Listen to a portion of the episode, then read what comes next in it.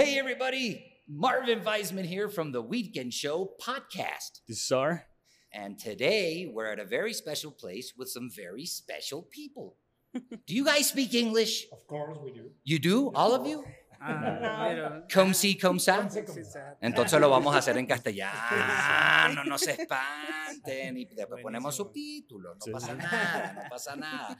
Aquí estamos Sar, Marvin, esto es The Weekend Show Podcast y hoy estamos con una gente muy especial que tiene un festival espectacular de cine canábico y pues venimos a platicar con ellos para que nos cuenten qué han venido haciendo eh, con la comunidad canábica y de qué se trata este increíble proyecto. ¿Cuáles son sus nombres, por favor? Bueno, pues mucho gusto. Eh, yo soy Iván Librado, soy director del Festival Internacional de Cine Canábico, junto con mi esposa Tania. Hola, eh, yo soy Tania Magdaleno. Hola, yo soy. Bart Huerta y soy director productor del Festival Internacional de Cine Canábico. Very nice. Y gracias por este espacio. No, Tanto al revés. Gracias. Al revés, gracias a ustedes. A ver, ¿cuándo comenzó esta iniciativa? Bueno, mira, el Festival Internacional de Cine Canábico comenzó a partir del año 2018. Eh, empezamos a hacer el festival en la ciudad de Guadalajara, Jalisco. Y pues bueno, prácticamente en este eh, espacio donde comenzamos fue un, un centro cultural, justamente, ya que el festival está enfocado en esta parte de la cultura, ¿no? Dar un espacio a todas las muertas, muestras, perdón, eh, Claro. gráficas y cinematográficas que se dan y pues bueno, utilizando el arte y la cultura como una herramienta para poder llegar a hacer una transformación social, ¿no? Por eso es que decidimos comenzar a hacer el Festival de Cine Canábico. Eh, empezamos en Guadalajara, realizamos dos ediciones allá y eh, a partir del año pasado lo comenzamos a realizar aquí en la Ciudad de México. Excelente. ¿Y cómo los trató la pandemia con eso? Eh, pues nos fue muy bien, la verdad. Sí. Este, eh, no- nos tenemos que adecuar y pues bueno, eh, los cambios son constantes en la vida y creo que también el proyecto se adecuó a realizarlo de, el año pasado de manera también digital. Lo hicimos digital y presencial. Y bueno, digital nos fue muy bien porque pudimos conectar con la gente, con los cineastas de, de los países invitados que teníamos. El año pasado tuvimos a Argentina, Uruguay Venezuela. Y sí, y bueno, ellos este, se conectaron simultáneamente con el público. Entonces estuvo súper padre porque el público pudo hacer sus Claro. preguntas. Este, Es que tiene muchas cosas positivas esto Claro. del digital. o Sí, sea, sí, a mí yo creo que totalmente. la vía va a quedar híbrida.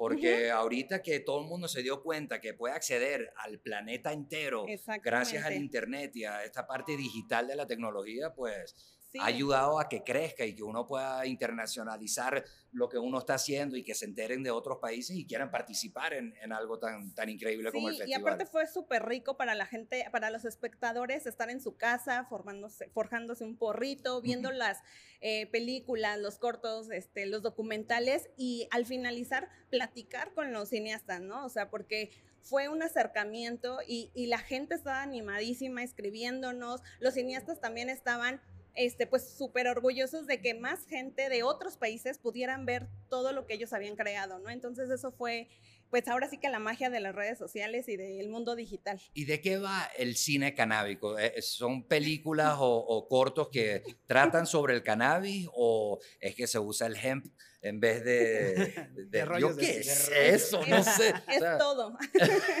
Fíjate que de hecho es una pregunta que nos hacen muy seguido, o sea, ¿qué va al Festival de Cine Canábico? ¿Qué, qué es el del cine canábico? Y pues sí, realmente es, es esa parte, ¿no? Es todo el material cinematográfico que contiene una perspectiva social con respecto de la marihuana, ¿no? Porque es Ok. lo que queremos llegar a hacer con este festival. Justamente al, al hacerlo internacional, lo que quisimos generar fue ver los distintos puntos de vista sociales que hay en todos los países de Latinoamérica y del mundo de cómo es la marihuana para ellos, ¿no? Cómo es en su sociedad, con Claro. sus familias. Eh, por ejemplo, tenemos países en Latinoamérica que ya han legalizado eh, la marihuana, por ejemplo, Así hablamos es. de Uruguay. Y justamente eh, hablando de Uruguay, tuvimos un documental que nos compartieron ellos.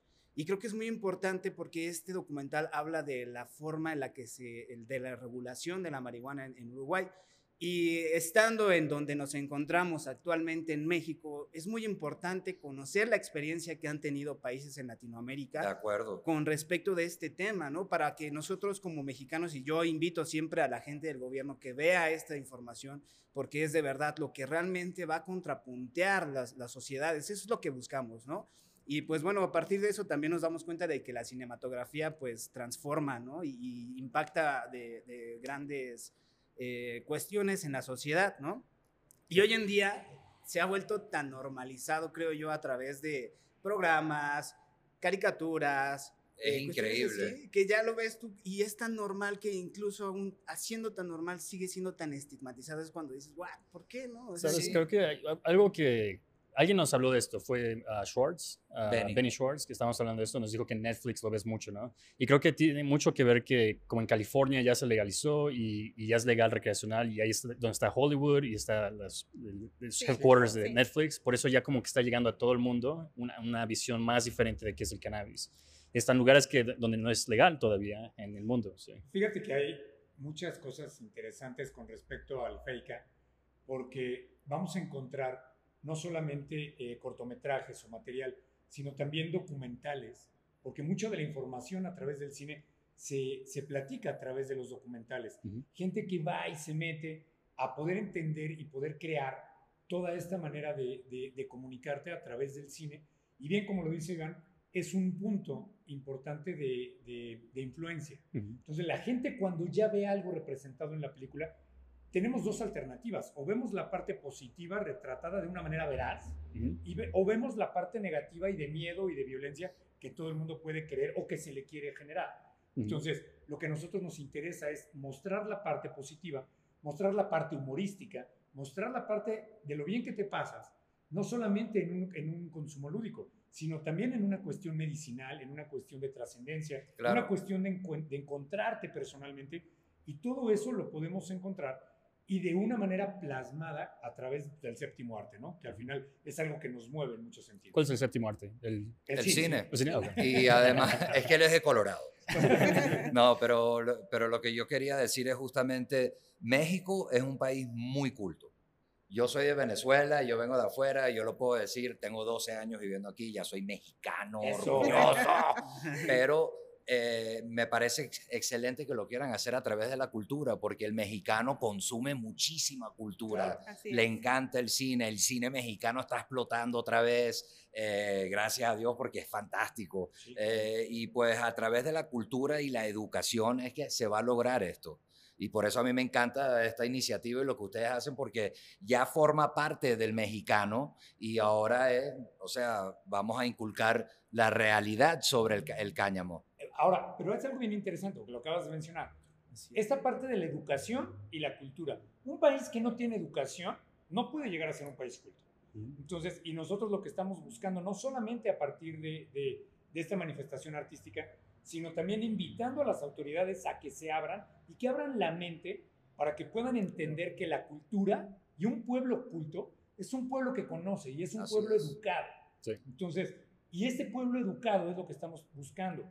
Si tú desde pequeño te, te acercas de una manera responsable y consciente a, a- a- al cáñamo, por ejemplo, pues entonces vas a encontrarle todas las propiedades extraordinarias que tiene. Obvio. Y no lo vas a estigmatizar. Así Pero es. si por ahí entonces te acercas a otro punto de información o de mala información, pues entonces vas a toparte con eh, noticias principalmente que están condenándola. Cuando Sí. lo importante, y sabemos que los medios de comunicación son un asco, todos Así los que es. no son independientes. Es que es la realidad, comprados. es lo que veníamos Totalmente. diciendo en varios de los capítulos. O sea, eh, la marihuana hay evidencias que se ha utilizado por 8000 años. Claro. Y en esos es. 8000 años, 101 años solamente nos han mentido a todos Menos, sobre esta Marvin, planta. Porque esto, la culpa la tiene un científico de la CIA que en 1976, 77, eh, es un químico que cuando le, le determinan que investigue, se da cuenta de todas las propiedades y se da cuenta que México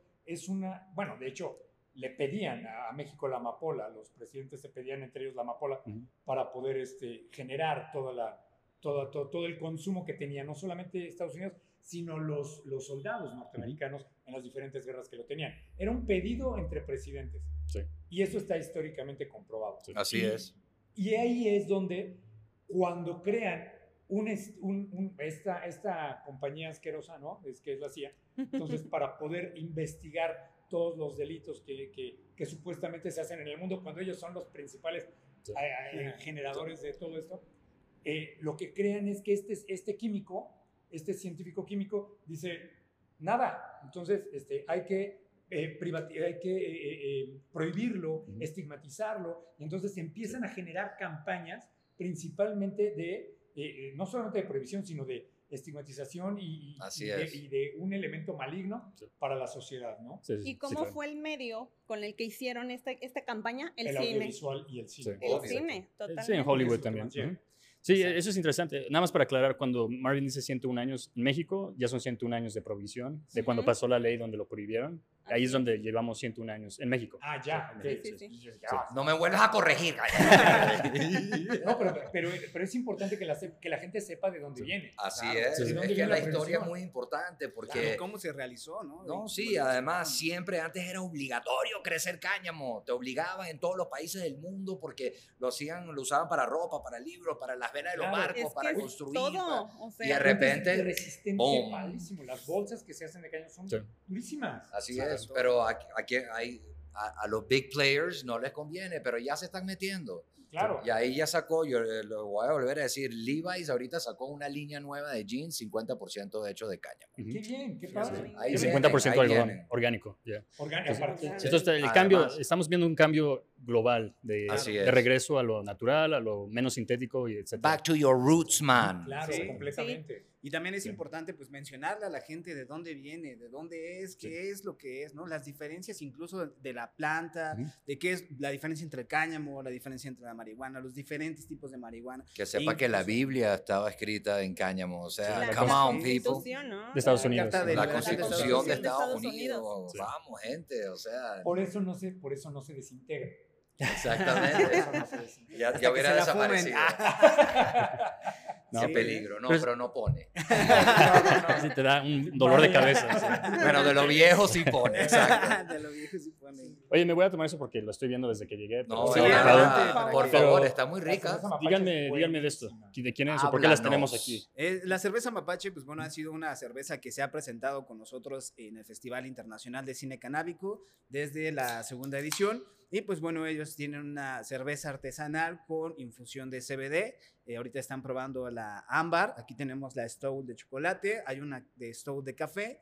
Y también tenemos una con oro comestible. ¿Y de qué zona de México es? ¿Dónde la hacen? En, en Morelia. Morelia, Michoacán. 100% mexicana. 100%. Y aparte es mujer la que hace esta Esa era mi deliciosa pro- cerveza. Que viva. Esa es mi próxima pregunta. ¿Quién es? O sea, no- Eh, ¿ustedes están relacionados con la cerveza o, o Sí, cómo? es Andrea una- Botello, ¿no? Sí, Andrea Botello Andrea es, Botello es la- persona que realiza el, el- la cerveza y pues ella ha estado con nosotros y es también pues eh, Parte del festival. festival en la zona de Morelia, que también pues importante zona, más que nada en los Ah, festivales. Ahí hay de un cine y festival demás. importante de Sí, cine, el ¿no? Festival Así es. Internacional de Morelia. El Festival Internacional de Cine de Morelia, De cine. efectivamente, tiene, Claro. tiene muchísimo tiempo. No he ido, de estoy los- loco por ir. Me dicen que es increíble esa experiencia. Pues mira, este, sí, de hecho, una de las cosas más padres que, que lograron hacer ahorita en este contexto híbrido fue lograr hacer eh, eh, un met- eh, metaverso, le llaman.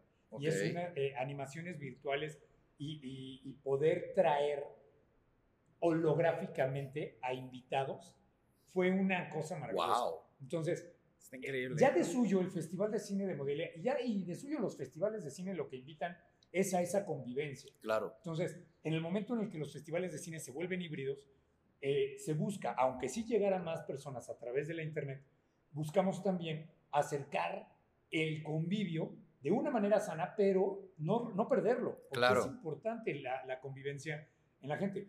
Y efectivamente, de los principales festivales de cine que tiene eh, México como país, está eh, el Festival de Cine de Morelia, el Festival de Cine de Guadalajara, el de Los Cabos, el DOCS, eh, eh, que es el festival de documental más grande del mundo, el Shorts, que es el Shorts eh, Film México, eh, tiene, pues, está el FICUNAM también, que son, son importantes, y hay Claro. festivales de cine de, de género ahora el Feica. padrísimo. Claro. Ah, bueno, el Feica, que es el más importante De todos. canábico, Sí. pero, pero le cambiaron el nombre, ¿no? Era FICA antes. Sí, ¿no? era. FICA. Sí, sí, Este, bueno, eso fue una cuestión, pues, siendo parte ya de las redes de festivales de cine de México, pues nos encontramos con el Festival Internacional de Cine de Acapulco, que es FEICA. Digo, Fica. es FICA, Fica. perdón. Entonces, por eso le agregamos la EA y ahora quedamos como FEICA. Pero Ah, la esencia es exactamente lo mismo, para que no se vayan a perder, banda. este, somos- Y se vayan a Acapulco. mismos, Se van a. Acapulco, que también hay cáñamo buenísimo. Ah, Eh, Guerrero. eh, flor excelente, índica, cannabis. La otra sede amor. que es con, ah, con todo amor. Amorosísima. ¡Wow! ¿no? Sí, entonces por eso fue la que, que tuvimos que cambiar el nombre. Sí. Este, pero pues bueno. Bueno, las siglas. Las siglas, Las porque siglas. sigue siendo el Festival Internacional de Cine. Claro, claro, claro. Sí, sí. Entonces, y, pero bueno, afortunadamente hemos tenido buen, muy buena aceptación a lo largo de los años y eh, con este despunte que vamos a lograr haciendo el cuarto año, eh, festejando también 420, vamos a tener diferentes es. actividades y vamos a activar la zona de la Roma como una ruta verde dentro de todo esto, porque ahora el festival que antes se hacía en Guadalajara, luego algunos en México, ahora vamos a activar diferentes espacios, tanto de cine como culturales, en la Ciudad de México, para que la gente que pueda participar presencial pueda ir, caminar, ver, tener diferentes actividades, eh, ver cine, eh, eh, disfrutar experiencias. Claro. Información, Información. talleres. ¿Y esto cuándo es? Del Eh, 13 al 15 de agosto. Ah, ok. Órale. Ya de está. este año. Así es que books, manténganse pendientes ya la cuarta edición de Feica. Ah, ok. Así es. Ok. De hecho, lo hacíamos anteriormente en el mes de noviembre, pero de igual forma, eh, pues, al, al ser parte ya de la, de la red Festival Mexicanos, pues nos encontramos con que en el mes de noviembre pues hay varios festivales. Entonces, pues por la misma agenda nos, nos adaptamos y nos movimos para el mes de agosto. Entonces, para que ahí estén muy al pendientes, porque sí nos han preguntado, oye, pero no lo hacían en agosto, digo En en noviembre, y así de sí, pero ahora lo vamos a empezar a realizar en el mes de agosto y esta vez va a durar tres días el festival, ¿no? Y vamos a tener englobadas pues distintas actividades, distintas experiencias que pues van a complementar y enriquecer más todo lo que es la cultura canábica, ¿no? Igual los esperamos ahí para que puedan Sí, completamente invitados. No, gracias. Obvio Lo estaremos. que quieran, entrevistas, transmisiones en vivo, Padre. degustación. Gracias. Especialmente guapas. de gustas. Esas últimas dos. Me anoto en las últimas dos. La cata. Sí, que conoces. Deja tú las proyecciones y las pláticas, ¿no? ¿De qué estábamos hablando? Ya se me olvidó. Pero a ver, entonces, ustedes, hablemos un poquito más de la planta. ¿Ustedes, los tres son consumidores, son usuarios de cannabis? Sí, ¿Sí? bueno, yo, bueno. yo, me, yo sí, yo sí, soy ¿Sí? declarado. No, pues si veo la playera, es como después del grinder. es Sí, y de hecho, fíjate que eh, justamente eh, el festival también ha hecho eh, dentro, bueno, yo lo veo por parte de mi estructura familiar, incluso. eh, al principio pues, era así como de, ay, fuma, híjole, fuma. Pinche marihuana. Llévalo al, eh, sí, claro. ya sabes. Llévalo ¿no? al doctor. Anéxalo. Ya anéxalo, ¿no? Ya, ya así como de, no. Y empezaron a ver, pues, mi familia, cómo fue desarrollándose realmente todo esto de una forma seria y realmente cómo lo queremos hacer, ¿no? Qué bien. Porque también no es el hecho de decir, bueno, porque ya sabes el estigma cómo es aquí, ah, los pachequillos o los marihuanillos o cuestiones Obvio, así. obvio. Entonces, pues fue... Yo no fui, yo no fui, yo no fui. Yo, yo no fui, yo no fui. Y entonces, pues de hecho Ahí se ve también, bonito, Pero qué buena foto. ¿verdad? Sí. eso también me ha ayudado mucho con mi familia, incluso a que ellos acepten, ¿no? El, el- el- la situación de que... Entonces, saben, yo soy ya saliste del closet. eh, Sí, ¿Cómo, ya, cómo- cómo pasó familia- esto? ¿Cómo se dieron cuenta? ¿Te Es- cacharon? sí, o- me- Me cacharon. Bueno, el olor, el olor de mi recámara. Yo soy consumidor desde hace alrededor de 15 años, Ujú. más o menos 15, 16 años. O sea, empezaste, 16 años. exacto. Empecé a los siete. No, empecé a los 18 más o menos. este, y pues bueno, realmente lo hice de una forma responsable, creo yo. No, no fue así de, ay, fumar, ¿no? Fue, fue, bueno, quiero probarla. Ujú. Me acerqué con unas personas que yo conocía que sabían. Entonces fue así como empecé a consumir. Eh, y después, pues bueno, yo me fui dando cuenta, tuve, jugaba fútbol americano yo y me rompí, tuve una lesión de mano y las rehabilitaciones eran durísimas, ¿no? El pretexto. Empecé a consumir y a hacer mi rehabilitación y, oh, como por arte de magia. decía, si Ricky Williams puede. Pero ¿sabes qué? Es, es cierto. Pero mira, es cierto, lo habíamos hablado antes acerca de que en Estados Unidos mucho de los, la gente joven que termina en las calles y adictos empiezan porque tuvieron un problema de salud, se rompieron algo, también los deportistas de sí. fútbol, de, de básquetbol, y les dan todos estos, ah, ah, ¿cómo se llaman? Drogas en- legales, ah, Claro. Para el, el dolor, que son muy duras, sí. Y luego cuando Y dicen, bueno, ya se acabó tus Sí. tres meses de, de- de drogas y quieren más porque ya se they, they got hooked. Y, y usualmente después de eso pues empiezan a ir a drogas de la calle, que no están Claro. limpias, que traen otras Así cosas. es, que son y- más baratas. Y quieren, y quieren algo más Sí, fuerte, más fuerte. Ujú. que Ya Sí. te metes con el rollo sintético y es el Por eso yo también aplaudo mucho la- las nuevas normativas que han lanzado, por ejemplo, eh, la Liga de Béisbol y la Liga de NBA, que ya son accesibles sin decir, bueno, lo utilizas para rehabilitación, ok, Ujú. no hay ningún problema, lo puedes utilizar, lo puedes tomar, ¿no? Entonces, Mi teoría es que si hubieran eh, dejado el THC en la NBA, solo quedarían como cuatro blanquitos así. Give me the ball. Give me the ball. Sí, sí, sí, sí, totalmente. Sí. Pero no, y son justamente esas son las noticias que, que mueven el mundo, ¿no? Cuando dicen, ¿es en serio? Y tú dices, pues sí, o sea, te, te están- te estamos tratando de explicar que esta planta es maravillosa. Y, Claro. ya hay- y eso es lo que falta también en México, que salga gente, ¿sabes? Con poder en, en- en- con los medios. Es importante que claro. salgan del closet porque la gente va a decir, no mames. ¿Really? Puma. Sí. Sí, claro, Ok. por supuesto. Sí. Y que, lo, y que lo conozcan. O sea, el, el chiste es des- eh, desestigmatizarlo, Así es. pero sobre todo invitar a que la gente pueda acercarse con confianza a, a- a diferentes elementos. O sea, encontramos ya la medicina, encontramos ya la comida, encontramos los productos que se construyen, que se, que se fabrican, que se hacen. O sea, es la, y por eso es la cultura de- de- del cáñamo y la cultura del cannabis, que es tan grande, que es tan vasta, y que afortunadamente también en México hay mucho de donde, de donde conocer. Muchísimo. Y aparte, afortunadamente también, por, la, por las diferentes zonas climáticas, Sí. tenemos una gran variedad. Y entonces es muy rico también poder conocer las diferentes zonas Totalmente. para que podamos entonces decir, oye, ¿qué, sí- ¿qué zona es la que puede ser mejor para qué? Claro, ustedes crecen sativa porque son eh, cálidos y tal, y ustedes van a crecer porque Exacto. tienen más frío. Claro, totalmente. Por algo eh, de, de ciertas zonas viene el agave y no viene de todos lados. Claro. Es lo mismo, sí. Y todos los sabores y diferentes tipos de agaves que hay. Fíjate Igual, que yo sí. también, por ejemplo, le comento a la gente, yo considero que el, el uso de la marihuana es como el uso del alcohol, ¿no? O como el vino. Tú vas probando al principio y vas deseleccionando, e incluso por eso hay gente que se dedica justamente a catar los Así vinos, es. ¿no? Porque todo eso tiene algo que ver y es un uso responsable también de la forma en la que lo van a estar tomando, ¿no? Sí. Entonces creo que la marihuana tiene que ser exactamente igual. Todos tenemos que Totalmente. tener ese acceso a la información. Escuchaba la vez pasada que ustedes decían en uno de sus programas, ¿no? O sea, hasta ver el cogollo, olerlo, checarlo, ver que no tenga hongos, checar todo ese tipo de Totalmente de cuestiones, acuerdo. ¿no? E- Eso es lo que te da la tranquilidad de legalizar, ¿no? De que tú ya, entonces existen dispensarios, existen lugares Claro. o farmacias y tú sabes que, que todo está cuidado, viene con código de barra, si quieres más información, la- la- los bartenders o la gente que te atiende sabe mucho y te ayuda y qué es lo que necesitas, qué estás buscando. Claro. Y de eso se trata la legalización, que uno sepa lo que uno está consumiendo, porque es muy importante, es lo justo. Ahorita se lo están obligando a todas las bebidas, a todas las comidas, que tiene que decir que tiene esto y tiene lo otro. Claro, exceso de sodio. Sí, bueno. Todo tiene. Exceso de diversión. No, sí, sí, claro. que- Eh, los, los nuestros van a decir exceso de diversión.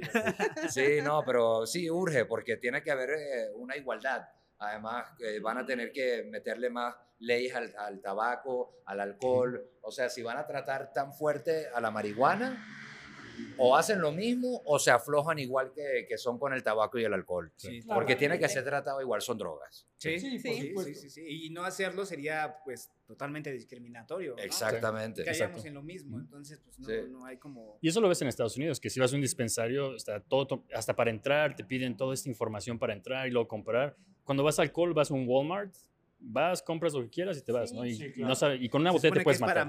para, mayores de edad.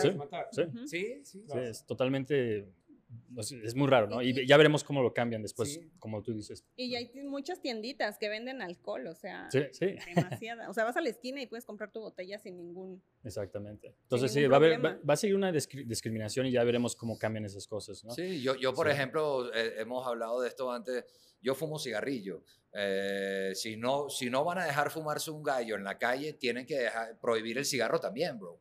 Ujú. Eso es lo justo, güey. Debería, claro, se debería. O sea, si que- es legal el, el cigarro y es legal la marihuana, pues o se pueden fumar los dos en, en la vía pública o se prohíben los dos, pero no puede tener ventaja el cigarro para que todo el mundo siga agarrando cáncer. Sí. Claro, O sea, por Sí. supuesto. Y esa es una de las cosas, o sea, la, la, la parte del desconocimiento a partir del beneficio o que te puede lograr o el perjuicio que te puede lograr el cigarro o el tabaco.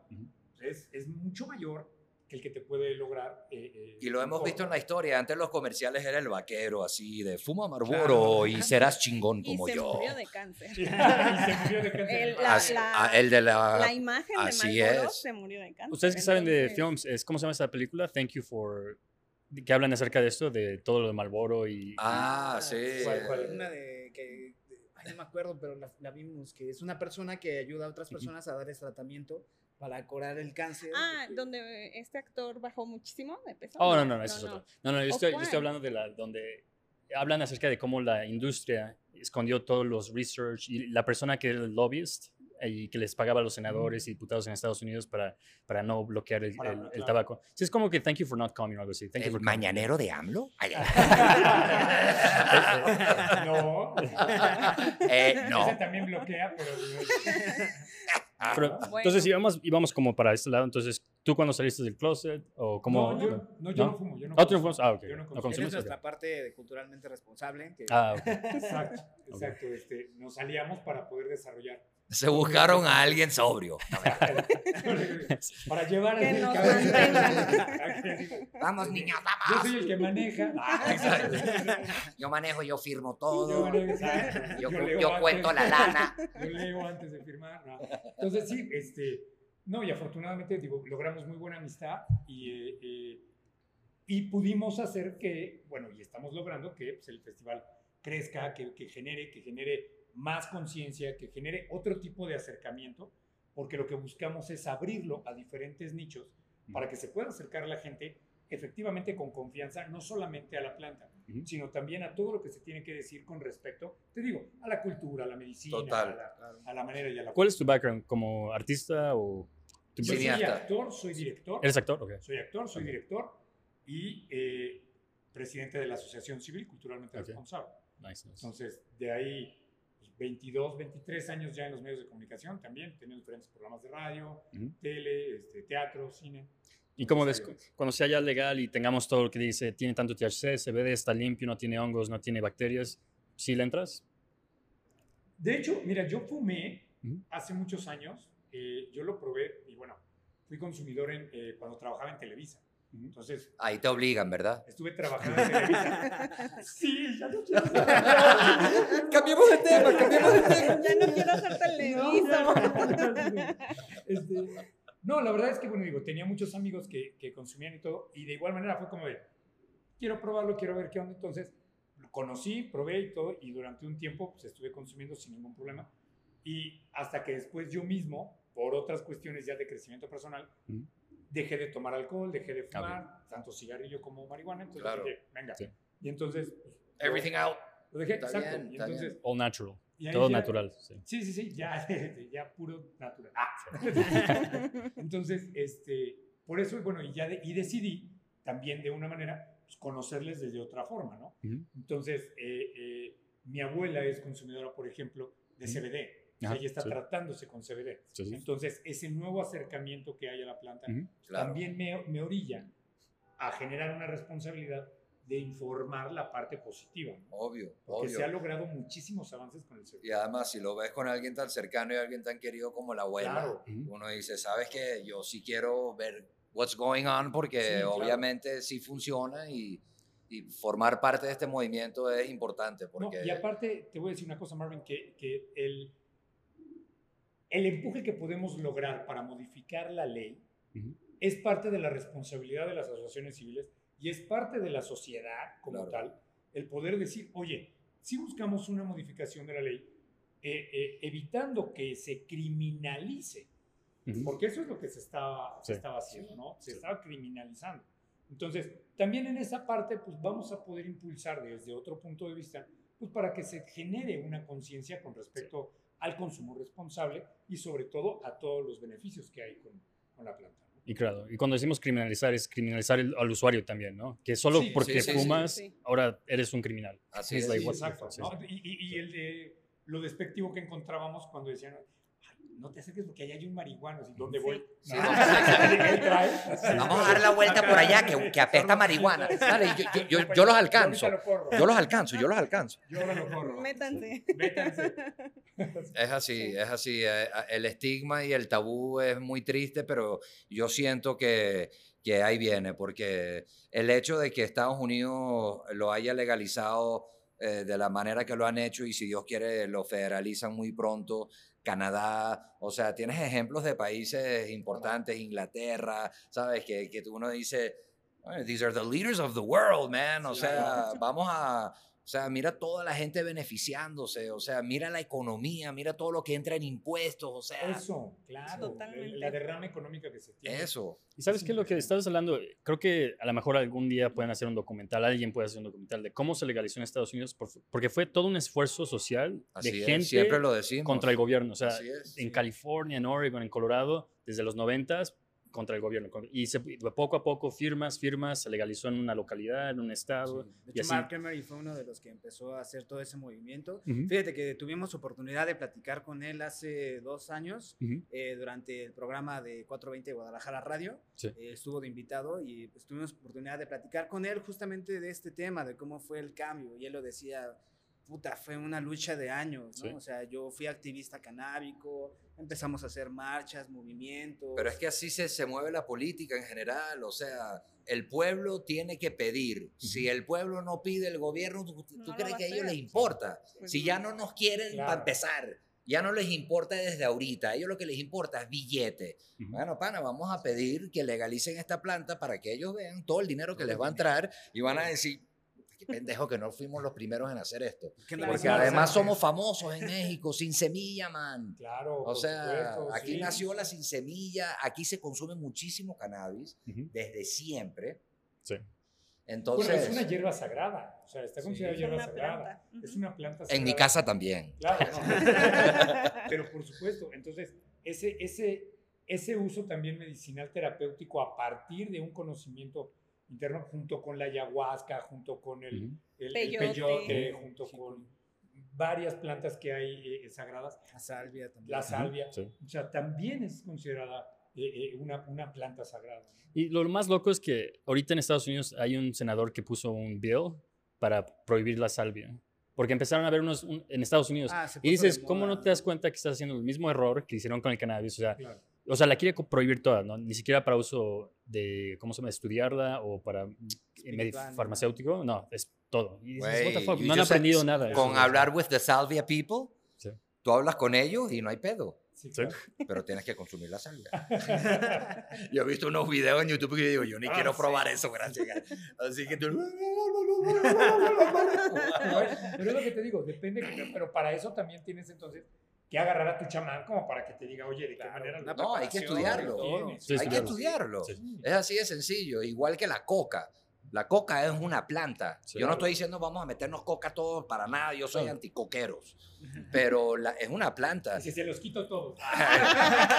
Decomisado. No, pero, o sea, en serio, el tabaco es una planta. Si se Claro. estudia, algo, algo tiene que tener positivo. Es una planta, Dios mío. Sí, la nicotina la tiene naturaleza. propiedades ah, Sí, de medicinales. hecho, el Ujú, rape sí. se utiliza mucho y es tabaco, ¿no? Sí, sí. Y es justamente lo que... lo Y la coca también, la, la cocaína siempre Claro. también está esta estigmatización, este tabú de que es el polvo blanco, o sea, la coca, la planta es una Claro. planta. y- Así es. Y la gente la Sí. mastica. En y Perú lo es toma. Así normal. es, y hacen té, y as- así Sí. es. Sí. Así Es más, es. Antes de masticarla tienes que hacer la ofrenda y todo, y entonces vas, ¿no? Es muy espiritual, Claro, así es, sí, sí, pues. sí. No es como lo de Maradona. No, Eso- no. Esa es la merca, loco, esa es la mala.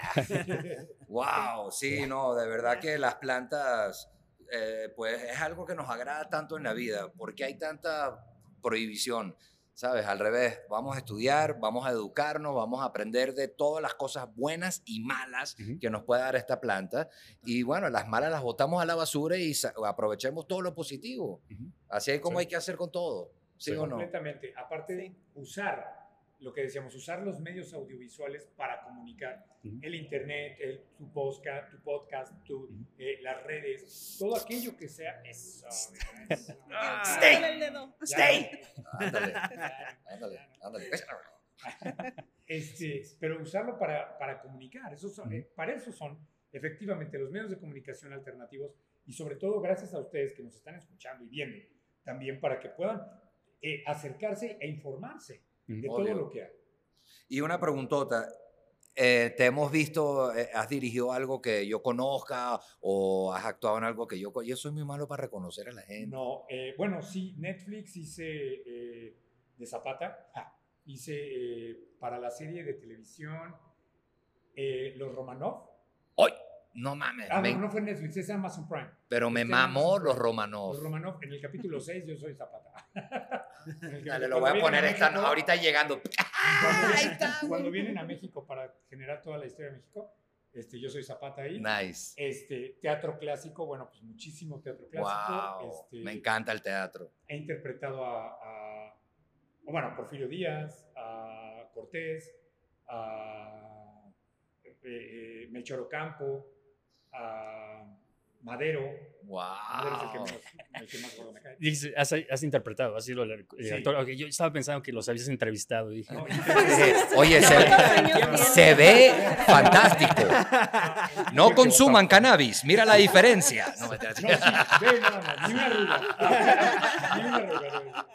180 Wow. años como nuevo. Bien, bien, bien. Sí, pero bueno, eso, este, y diferentes eh, programas, medios. Bien. No, el teatro, muy admirable. Yo, yo estudié en Lee Strasberg. En, Ah, sí. sí, estudié actuación ahí un ratito con Anna Strasberg Sí, en Los. Ángeles. Qué padre. Ella todavía estaba de directora y fue una experiencia increíble. Sí, No, yo seguro. admiro mucho la actuación. eh. Es Bueno, ese método en particular yo no me acerco mucho. El Stanislavski. El Stanislavski es muy... No, pero yo, yo gocé. Yo además andaba Sí, muy cómo pacheco. De verdad. Y Más por eso. yo estudiaba música y yo dije, no, me quiero quedar un tiempo más en Los Ángeles. ¿Qué puedo ¿Qué hago? estudiar? Otra, ¿sabes? Para quedarme Claro. legalmente. Y entonces, bueno, teatro y la pasé. Genial. Me tocó profesores increíbles, Seguro. profesores que trabajaron con De Niro y con Sí, sí, sí. todo. O sea, de verdad, una experiencia. Admiro mucho el arte de, de actuar. Es muy difícil. Padre, es, es muy divertido. Es obvio, obvio, pero sí, sí lo admiro mucho. Qué bueno, entonces sí, vamos, tun, tun, escala. Este, pues yo eh, medio he salido del closet, la verdad. O sea, yo tengo muy poco tiempo más saco la mano para que me pasen el día. Así. No, es este, en realidad tendré unos 3, 4 años que consumo cannabis y, y justamente eh, por mi familia, por este, estos estigmas sociales de eh, no fumes marihuana, no, no te drogues, no te alcoholices, de hecho, este, siempre mi familia, eh, mis abuelas, por ejemplo, me decían, ay, el mani- eh, si, si fumas marihuana vas a terminar como el marihuanillo de la esquina, ¿no? Ujú. Y bueno, una vez que ya crecí, que Iván Corte A, el marihuanillo en la esquina se llama Jay-Z. este, pues eh, en Guadalajara comenzamos. él. él. Me casé con el No, una vez, o sea, ya casados, o sea, él fumaba y pues yo de repente era así como de, ¿por qué fuma? O, o sea, nunca le dije así como de, no, no fumes o terminamos, no. Pero sí llegó un punto en el que decía, es que fumas todos los días, o sea, ¿qué onda, no? Y, y después empezamos a eh, ir a eventos, a realmente me empecé a informar y me di cuenta que pues todo lo que me decían mis abuelas, mi mamá, pues no era nada de lo, pues, de la realidad, o sea, eh, comencé a, a tener amigos que tenían maestrías, que se dedicaban a mil cosas y que fumaban y, y no era Exacto. malo y no es malo. Entonces dije, bueno, lo comencé, comencé a consumir y dije, wow, esto, esto es otro mundo, es otra, pues es una medicina literalmente y aparte soy muy hiperactiva o, o, pues Claro. sí, yo pues sí. Y este, y cuando fumaba comenzaba a relajarme, a pensar este, más las cosas, a, a estar como más zen y dije, a ver, yo he hecho yoga, he ido a meditaciones, he hecho mil cosas para lograr este, pues no sé, este estado, ¿no? Este high. Sí. Y, y dije, "¿Y con dos fumadas me siento así. Wow. Entonces, Pásame el toque completo. Sí. Entonces, bueno, pues a partir de ahí yo comencé a, pues a, a fumar, empezamos a hacer el festival y fue como otra cultura, otras cosas, eh, conocer muchísima gente que está dentro de esto y, y que todos son profesionales en lo que hacen. Y los marihuanos o sea, somos todos buena Sí, onda. sí, sí, Y sí. aparte- Y, y aparte, la- ay, Además. perdón, las reuniones, o sea, era un ambiente distinto que en experiencia personal, o sea, no, no había experimentado o, o que había experimentado cosas muy distintas con el alcohol, ¿no? O sea, peleas, Sí. este... Lo hemos hablado Sí. muchísimo. Sí. No, no, es... Es otra algo cosa, es lo que yo siempre digo. Al final de la noche, diferente. lo peor es quién tiene el plata, vamos a pedir pizza. Exacto. De ahí no, nunca vas a ver la gente, voy a dar un... puta, No, o sea, ni siquiera estás tan relajado que, que no pasa. Sí, sí, sí, sí. Y, y entonces dije, pues esto no es nada de lo como me lo pintaban, ¿no? Y Qué bien. me encantó. Qué la bien. verdad es que me encantó y la comunidad te arropa y todos, como dicen, son súper buena onda, súper buena vibra y estaba muy chido. A mí me encanta. Sí. Muy bien. No, la verdad que, que eso es lo más importante. Lo que tú acabas de describir como tu experiencia es la que yo le deseo a todo el mundo, que, Sí. que la puedan probar con gente que ya sepa, conocedora, que te va a cuidar, porque sí te puedes dar unos toques y te puede dar muy fuerte, pero si estás con la gente adecuada y te están cuidando y te toma un poquito de. Coca-Cola Sí. y Sí. ay, bárbaro. gracias, te- y ya, Sí, nunca, nunca vas a tener ni sobredosis, ni vas a salir a matar a nadie, te va a dar No. hueva. No, no, no, Ah, para ya, nada. Se vaya. Oye, y también es importante que agradezcamos al espacio que nos abrieron las puertas Wow. para, para ¿Dónde hacer estamos? este programa. No, oye, claro. Estamos Por favor, sí, ¿dónde estamos? Eh, pues bueno, el Cheva es uno de los lugares que también pueden encontrar aquí. Síganos en sus redes sociales. También se realizan bastantes actividades con respecto de algunos rubros canábicos para que los puedan seguir ahí, estén muy al pendientes. Y también pueden conseguir aquí la cerveza Mapache, Ándale. aquí disfrutando. Está muy rica, por cierto. Y Sí, muchísimas gracias a Charlie, gracias por Charlie. abrirnos la puerta, gracias a Cheva que está, Oh, está, Sí. está atrás de las cámaras, Charlie. Detrás de las cámaras están ellos, pero el lugar es padrísimo, es un muy buen espacio. Ya esperemos que se acabe toda esta creencia de la pandemia para que volvamos a abrir los antros y que podamos estar acá con todo este rollo. Entonces, Sí. Oye, pero aquí Pues- también es un tattoo shop allá abajo o dónde? abajo también Sí. está Sí. un estudio de tatú para que Así la es. banda pueda Venir a Los rayarse. diseños, los mejores tatuadores también acá. Y ahí dice. Smoke Shop también. También ¿Es un es Smoke Aquí Shop? Smoke puedes encontrar productos como de otros patrocinadores que son Mali Social Club, Ujú. es una marca de canalas mexicanas, este, ellos también han estado con nosotros y también pueden encontrar los productos aquí, Sí. este, y pues bueno, hay algunos otros productillos que se manejan dentro de las... Y aparte del lugar, eh, tiene temática prehispánica. Entonces, es, tiene tres pisos y está súper padre porque hay murales de, eh, de esta cultura, de nuestras raíces mexicanas. Entonces, está buenísimo.